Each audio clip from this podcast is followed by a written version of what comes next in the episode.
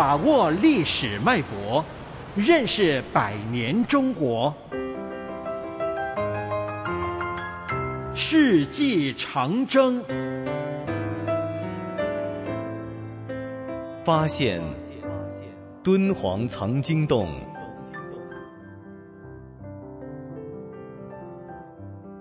一九零零年六月二十二日，一个叫王元禄的道士，在清除莫高窟十六号石窟的流沙时，发现一堵前人做的封墙。打开封墙后，出现了一个密室，里面堆满了经卷、文书、绣画和法器。经后来查证，这间密室里的藏品包括五世纪至十一世纪的稀世珍宝。四五万件，震惊世界的藏经洞，就在不经意间来到人间，并从此历经劫难。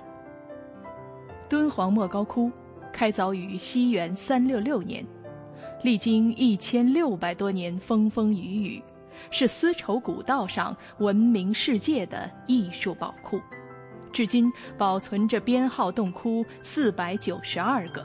彩塑佛像两千四百多身，壁画四千五百多平方米，规模宏大，内容丰富，历史长久，位列全国石窟之首。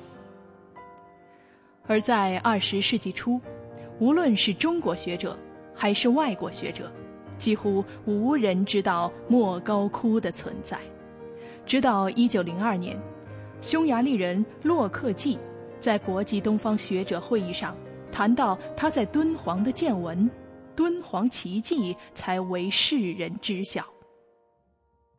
神秘的藏经洞，在王道士发现之前是怎样形成的，已成历史悬案。据推测，在西元十世纪，西夏的党项人攻占敦煌。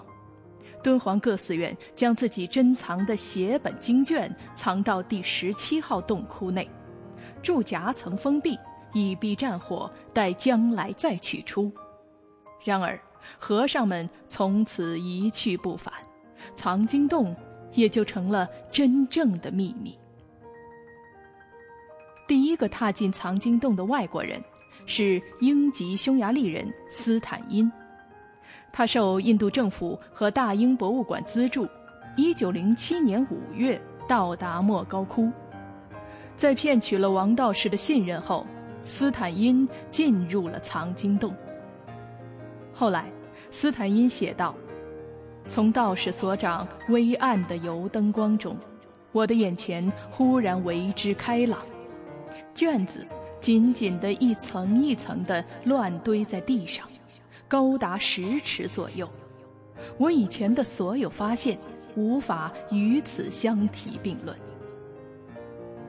此后的七天七夜，斯坦因和他的助手蒋孝琬躲在佛堂里翻检从藏经洞中运出的经书，挑选了满满二十四箱写本和五箱绣画文物，用四十匹骆驼运出国外。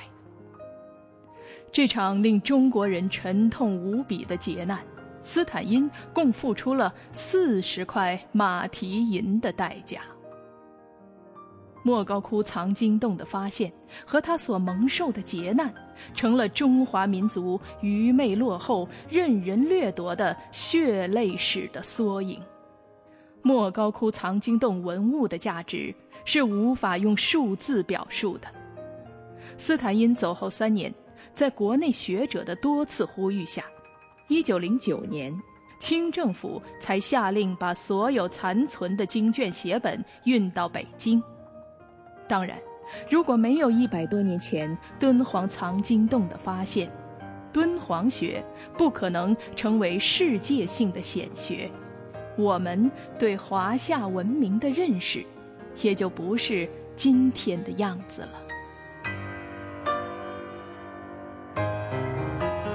世纪长征，世纪长征系列活动筹备委员会，香港电台普通话台全力推动，教育局全力支持。